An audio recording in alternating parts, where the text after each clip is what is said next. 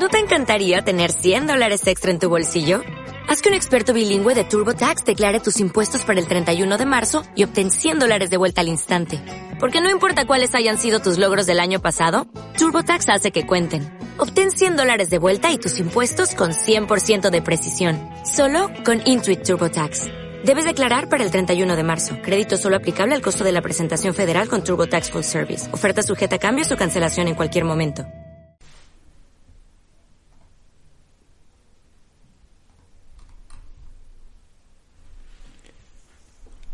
Cuéntame, ¿te preocupa la autoestima de tu hijo o de tu hija adolescente?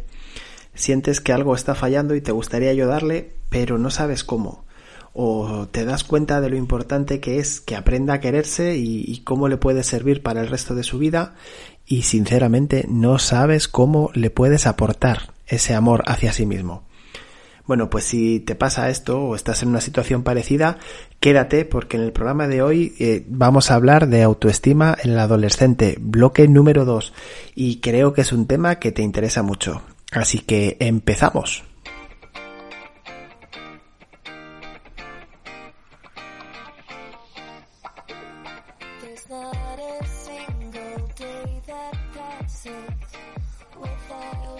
Bienvenido a un nuevo programa de Excelentemente, el podcast de desarrollo personal en el que aprenderás herramientas y claves para conocerte y entenderte mejor y para poder vivir tu vida un poquito más feliz. Mi nombre es Miguel Ángel Rodríguez, soy Master Coach profesional y te hablo en este programa sobre psicología positiva, sobre el bienestar personal, inteligencia emocional, sobre mindfulness, sobre un montón de herramientas relacionadas con el crecimiento interior de las personas. Mi objetivo es ayudarte a que te sientas mejor y sobre todo que seas consciente de que la felicidad depende de ti mismo. Hoy hablamos de autoestima en los adolescentes. Ya sabes, un asunto muy importante por las consecuencias tan negativas que les puede traer en su vida una autoestima baja en estas edades. Por eso he decidido dedicarle dos programas para que podamos hablar más tranquilamente y te puedas llevar muchísimos más conceptos y herramientas prácticas. Es fundamental como padre o como madre que logres entender qué le está pasando a tu hijo y cuando empieza a fallarle la autoestima y, qué puedes hacer por él. Así que nada, pero antes de empezar te recuerdo que tienes a tu disposición en mi página web, tuzonadeexcelencia.com, un maravilloso curso de mindfulness con el que aprenderás a entrenar tu calma, a llevar la tranquilidad a tu vida a través de la atención plena. Un videocurso totalmente gratis. Entra en mi página web y descárgatelo. Y ahora sí, ahora vamos con el programa de hoy, el segundo que tratamos este tema. Recordarte que en la anterior eh, edición, en el anterior programa, lo que estuvimos hablando un poco fue bueno sobre las edades que se consideran ahora mismo lo que es adolescencia y cómo han cambiado últimamente, cómo parece que comienza antes y termina después. Eh, por otro lado, estuvimos comentando los principales cambios psicológicos que se dan en esa edad y que resulta una edad muy crítica porque muchas de las cosas que nos suceden entonces nos marcan para, para el resto de la vida.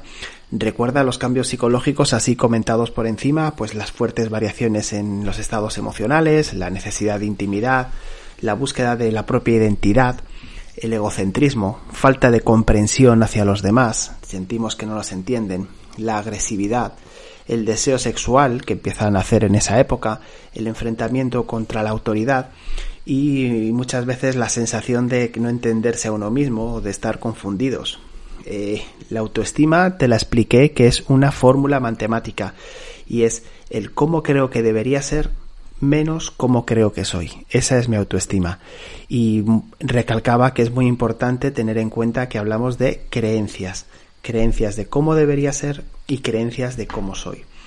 Actualmente, ¿por qué hay tantos problemas de autoestima entre nuestros jóvenes? Bueno, pues hay una influencia muy grande de un entorno que no controlamos y de un entorno que es muy, muy, muy, muy ajeno a nuestra vida, que son las redes sociales, eh, Instagram, TikTok, las personas que salen ahí, las personas que en teoría para ellos son triunfadores y cómo muchas veces se comparan con ellos y claro, pues salen perdiendo. También es importante eh, pues la imagen que tienen de sus de los otros adolescentes a nivel de eh, pues series, películas, lo que ven y lo que pues tantas veces les hace sentir mal, les hace sentir inferiores, les hace crear esa baja autoestima. Ahora sí, ahora ya mm, hecha esta pequeña recapitulación, pasamos a, tratar nuevos temas y quería hablarte de las ocho consecuencias que trae una autoestima baja. Y, un poquito más adelante te explicaré eh, cómo las puedes empezar a tratar. La consecuencia número uno es que necesitan reconocimiento por los demás. Entonces, empieza a fijarte en esto, eh, en tu hijo o en tu hija, si necesita un reconocimiento excesivo por parte tuya de sus logros y por parte de los demás, si recalca demasiado eh, esa necesidad de que apruebes lo que ha hecho, eh, si saca una buena nota y necesita que le digas si estás contento, eh, si va a casa de los abuelos y se lo dice lo primero esperando que los abuelos le refuercen o, esperando esa palmadita en la espalda. O por ejemplo en cosas mm, más terrenales, por así decirlo, como eh, la ropa, si te insisten mucho si están guapos, si de verdad les ves bien, etcétera, etcétera. Ese reconocimiento, esa necesidad de reconocimiento puede ser un indicador de falta de autoestima. Así que permanece atento por si acaso está siendo el caso. También eh, la segunda, el segundo punto que te diría es el no merecimiento de lo bueno que les pasa. O sea, cuando no se sienten merecedores, cuando pasa eso, efectivamente, por ejemplo, eh, sacan una muy buena nota en un examen y ante tu refuerzo lo que te contestan es que bueno, que han tenido suerte, que es que justo han caído lo que, lo que habían estudiado. En fin, eh, un poco mm, quitarse valor a lo que han conseguido. Esa falta de merecimiento también está muy, muy relacionado con la falta de autoestima. Y, la razón es que efectivamente, si yo no me quiero, no me siento merecedor de nada bueno. Entonces, eh, sobre todo con esto, lo mismo que te decía antes y que te voy a eh, comentar en los siguientes puntos. Son síntomas, obsérvalos y si crees que está sucediendo, a lo mejor debes actuar. El tercer síntoma del que te voy a hablar eh, es no valorar sus propias capacidades no sentirse capaz de.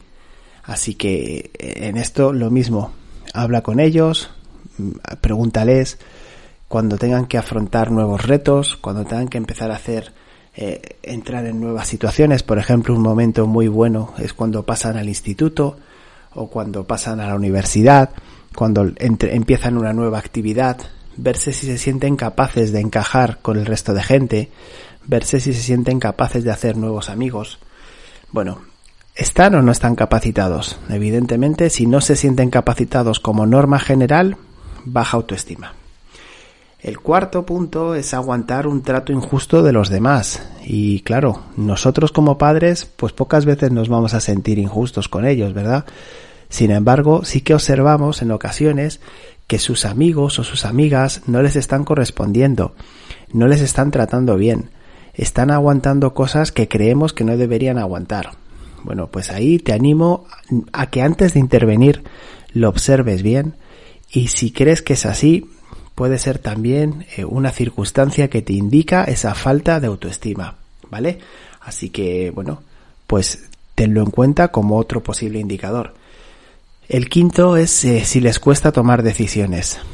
Y para esto, mira, lo mejor es que no seas una persona mm, directora con ellos, que les dejes en sus manos decidir, pues desde las cosas más sencillas como qué se van a poner, por ejemplo, qué ropa se van a poner, a cosas un poco más complicadas como qué extraescolar quieren hacer o a qué equipo eh, deportivo quieren que les apuntes o por ejemplo, decidir cosas como, ¿qué te parece? Venga, nos sentamos, vamos a, a, realizar el, el, menú de la semana. Venga, a ver que si no vienen a comer, por ejemplo, porque se quedan en el instituto o en el colegio, pues hablar con ellos. Venga, vamos a decidir o vas a decidir tú qué cenamos eh, la familia durante esta semana.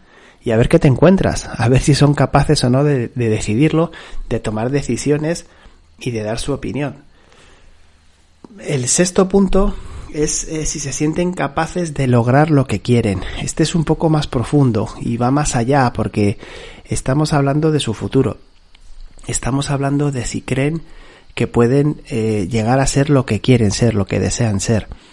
Eh, tienes que escucharles, tienes que darles su tiempo, tienes que darles su espacio, entender de verdad qué les hace ilusión en la vida y ver si se sienten o no preparados para ello.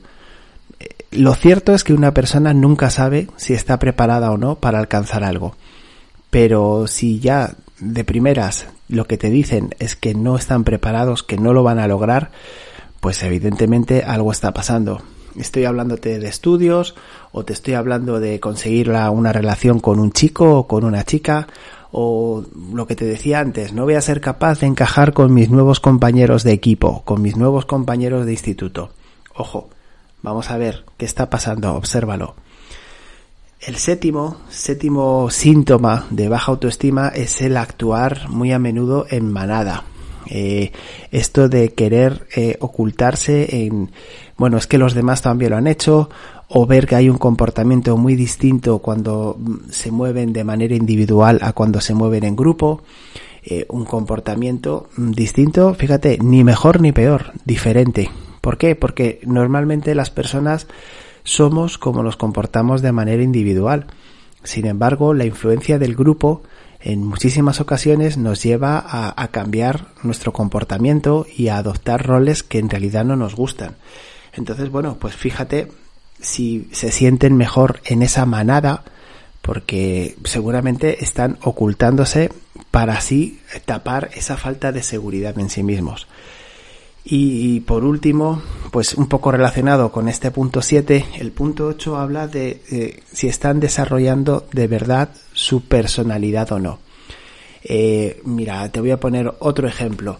Los chicos, las chicas que con 14, 15, 16 años deciden dejar eh, la práctica deportiva. Están en un equipo de fútbol, de baloncesto, de voleibol, juegan al tenis, lo que sea, y sin embargo en esa edad llegan y lo dejan. Y en muchísimas ocasiones, en muchas más de las que te crees, lo hacen porque, porque no tienen, no, no tienen amigos en, esa, que practican esos deportes. Y, y bueno, pues para parecerse más a esos amigos, anulan su personalidad, anulan lo que a ellos de verdad les gusta y deciden abandonar. Bueno, pues ese tipo de decisiones también están mostrándote una mm, falta de autoestima. Y bueno, si te parece, vamos a pasar ahora a hablar de hábitos tuyos, hábitos que adoptamos muchas veces los padres y madres que ayudan a hundir esa autoestima. Entonces, eh, empezando por el más claro, es eh, descalificarles. simplemente eso, descalificarles incluso con buena intención. Como, pues, por ejemplo, el típico comentario de decir es que eres demasiado bueno y te tratan como si fueses tonto. Bueno, pues seguramente ahí lo que estamos es intentando hacerles reaccionar y estamos destacando sus buenas intenciones. Pero al final el mensaje es que se ríen de ellos, que les tratan como tontos. O, por ejemplo, el decir, no, tienes que ser más fuerte con tus opiniones. Tienes que mostrarte más, más eh, convencido de lo que dices y defender más lo tuyo. Bueno, pues ahí que estamos intentando darles energía, darles valor, reafirmarles, lo que también estamos haciendo en muchas ocasiones es eh, hacerles ver que son débiles o que pensamos que son débiles. Nuestra opinión, aunque como te decía en el capítulo anterior, ya no es la, mm, la más importante de todas o la única, como ocurre en la infancia, sigue siendo muy importante. Entonces, si ellos piensan que nosotros opinamos así sobre, sobre su fuerza personal, por ejemplo, también les va a afectar mucho negativamente. Otro hábito es eh, situarles en la postura de víctima, tratarles como si fuesen víctimas de las situaciones. Eh, pues dar por hecho que ante un problema, ante una dificultad, eh, bueno, pues lo, lo, que ocurre es que otras personas no están actuando bien con ellos, que ellos efectivamente no, no, no pueden hacer nada siempre que no cambie la otra persona. Por ejemplo, no, si es que está claro que con este profesor es muy difícil que tú vayas a probar matemáticas. Bueno, pues no estás poniendo el foco adecuado, el foco lo estás poniendo sobre el profesor. Sin embargo, aquí si queremos darle de verdad valor a su autoestima, tenemos que poner el foco en ellos mismos. Y pues la frase cambiaría diciendo, no, bueno, es verdad que este profesor pues es bastante peculiar o parece que no le caes muy bien, pero lo que tienes que aprender es a, ver qué necesita, qué te está pidiendo. y estudiar esto de tal manera que te ayude a aprobar, porque aprobar seguro que tú lo puedes aprobar, incluso con este profesor. Bueno, pues eh, esa ausencia de victimismo le va a reforzar muchísimo la autoestima. Otro punto es eh, depender de otros para que, para que se sientan mejor. O sea, eh, dejarles eh, hacer ciertas cosas de estas que empiezan a hacer los adolescentes, como llegar un poco más tarde, como ir al cine solos, como, yo que sé, como ir a una discoteca. Preguntarles siempre, ¿tus amigos lo van a hacer? Y si sus, sus amigos lo hacen, entonces sí. Bueno, ¿qué valor les estamos dando a ellos? Yo creo que al contrario, tenemos que eh, animarles a que ellos vayan siendo los líderes y vayan siendo los que proponen actividades. A ver, eh, actividades que nosotros pensamos que están preparados para hacer, ¿de acuerdo? Pero no dejarles solamente eh, a que, bueno, pues si lo hace el resto del grupo, entonces tú también porque si no, pues nos encontramos con esa situación que muchas veces los papás y las mamás utilizamos esta frase de, o sea, que si tus amigos se tiran a un pozo, tú también te tiras. Bueno, pues dale la vuelta. Si los amigos de tu hijo se tiran a un pozo, tú le digas que se tire entonces. Entonces, bueno, pues eso, que no sientan que tienen que depender de otros para sentirse mejor, ¿de acuerdo? El quinto, el, cuarto punto, eh, cuarto hábito que les hunde la autoestima sería el perfeccionismo. ¿Para qué quieres que sea perfecto? ¿Para qué quieres que haga las cosas bien? Es más, ¿qué tiene que hacer para hacer algo perfecto? Es que es imposible. Tener el hijo o la hija perfectas eh, eh, es imposible. O no, o es muy sencillo. Depende de ti. El que tú creas que tu hijo es perfecto no se lo traslades. Seguramente eso está denotando un perfeccionismo interno tuyo, que no has sabido gestionar bien y que, que, ya te advierto que es bastante habitual, pero no se lo traslades, porque nunca, nunca va a ser perfecto. Así que dale una vuelta y descúbrete exigiéndoles de más, ¿de acuerdo?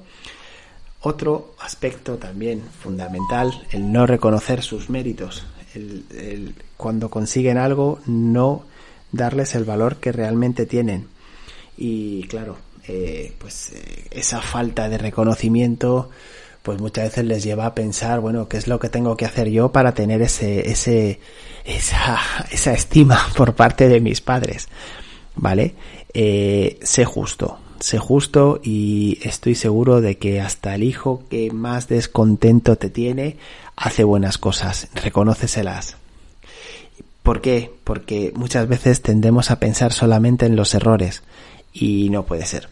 No puede ser porque si solamente nos fijamos en los errores, si solamente les mostramos las veces que se han equivocado, no estamos siendo justos.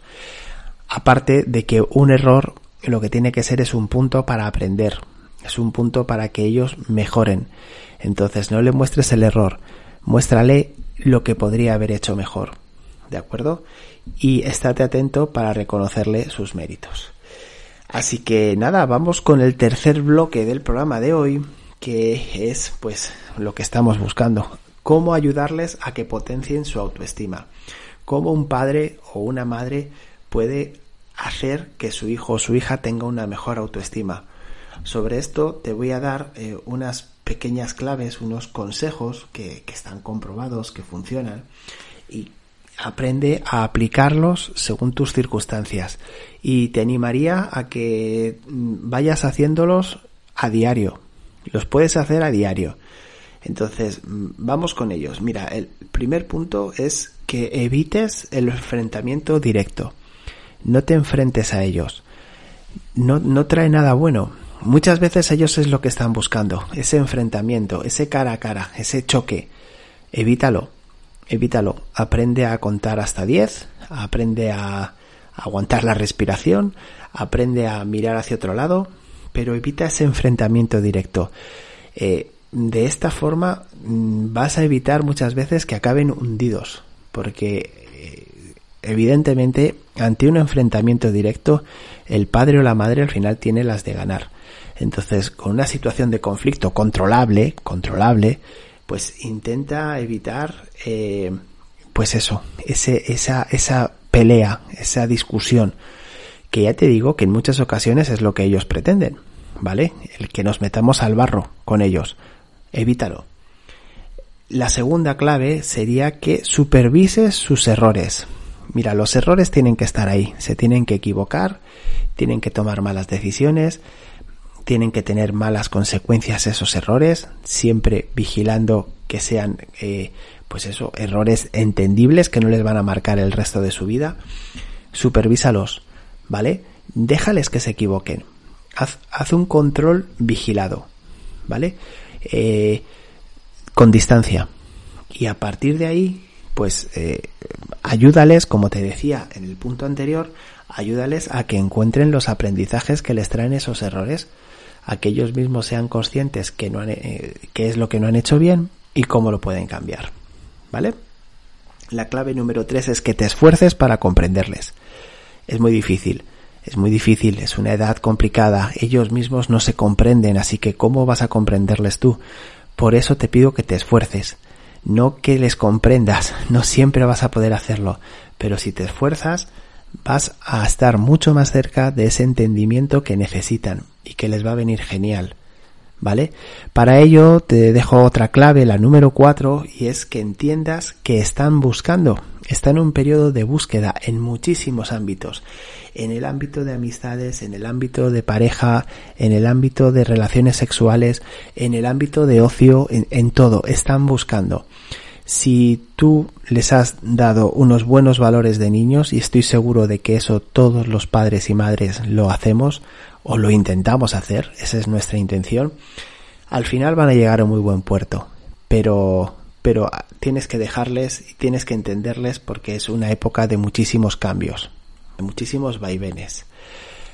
La clave número 5 es que vigiles sus influencias. Ese es un muy buen trabajo que tenemos que hacer, tenemos que ser responsables y hacer todo lo posible por conocer lo primero, sus amistades, su círculo de amistades. Habla con él, habla con ella y no les censures. Igual que no tienes que buscar el enfrentamiento directo con tu hijo o con tu hija, tampoco censures sus amistades. Déjale, escucha, déjale que él te explique y ya te vas haciendo su idea. Y luego no olvides las otras influencias de las que te hablaba en el anterior capítulo. Las redes sociales, las series, las películas. ¿Qué mensajes le están dando? ¿Qué está consumiendo? Así que por eso te comento que vigiles sus influencias para conocerle mejor. La clave número 6 es que ensalces sus aspectos positivos. Ensálzalos, no te cortes. Si es guapo, dile que es guapo. Si es buen estudiante, dile que es buen estudiante. Si es buen deportista, dile que es buen deportista. Que él lo sepa, él lo tiene que saber. Que tú estás contento, que tú valoras lo que está haciendo. Y ya sabes, para eso no tienes que ser perfeccionista. Y lo que sí que tienes que estar pendiente de esto es que no caiga en la prepotencia. Porque sería la otra cara de la falta de autoestima. La prepotencia. Ninguno queremos hijos prepotentes que vayan avasallando a los demás, ¿verdad? Pero sí que queremos chicos y chicas convencidos de que valen, convencidos de que tienen aspectos positivos. Nosotros podemos ayudarles mucho a que lo reconozcan. Y el último punto fundamental es que les reconozcas sus logros. Y sus logros los decide él, cuáles son, pero también tú se los puedes mostrar. Logros de todo tipo, pues mira, eh, oye, ¿te acuerdas que entraste en primero y tenías ahí muchas dudas de tener si ibas a tener amigos? Fíjate la de amigas que tienes ahora o la de amigos que tienes ahora.